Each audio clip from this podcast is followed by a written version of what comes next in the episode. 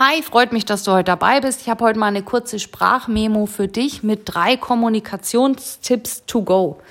Und zwar der erste Punkt, wenn du irgendwie ein Problem hast oder Kritik äußern möchtest oder sowas, dann formulier am besten Ich-Botschaften.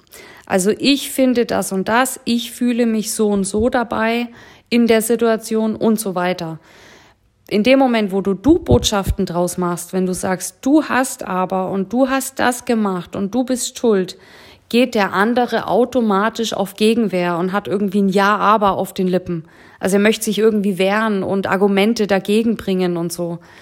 Und sich verteidigen. So, weil Druck erzeugt immer Gegendruck. Das ist der erste Punkt. Der zweite Punkt ist Fragen stellen. Wenn ihr mit jemandem sprecht und es fallen so Worte wie viel oder wenig, spät oder früh. Also so allgemeine Dinge, die wir oft verwenden, aber weil wir gehen davon aus, der andere denkt ja genauso. Also wenn ich dir jetzt sage, ich möchte ganz wenig Leute einladen zu meiner Hochzeit, denkst du dir vielleicht, ah, ja, das sehe ich genauso, würde ich auch so machen. Und ich habe aber im Kopf 400 Leute und du hast 20 im Kopf. Da entstehen ja ganz oft schon Missverständnisse. Also, also fragt viel mehr nach. Fragt einfach, stellt die Frage und äh, guckt und findet raus, was der andere überhaupt damit meint, also welche Definition er dahinter hat. Und der dritte Punkt ist Sprachen lernen. Und zwar, da gibt's auch ein Buch dazu, ähm, das verlinke ich euch dann mal. Und zwar heißt es Fünf Sprachen der Liebe. Das kann man auch anwenden, jetzt nicht nur in Partnerschaften oder ich sag mal Freundschaften, äh, Familie und so, sondern auch auf Arbeit. Da würde man das eben dann äh, fünf Sprachen der Anerkennung ähm, nennen. Gibt's auch ein Buch dazu. Und zwar ist es so, jeder hat so seine eigene Sprache oder zumindest eine Hauptsprache, in der er Liebe oder Anerkennung empfängt und auch glaubt, weil er die ja so empfängt, die rausgeben zu müssen. Jetzt ist es ja aber so, dein Partner, dein Freund oder wie auch immer, der hat vielleicht eine ganz andere Sprache. Das heißt, du musst erstmal wissen, okay, wie möchte ich denn Liebe empfangen? Das dann auch, wenn du es weißt, kommunizieren.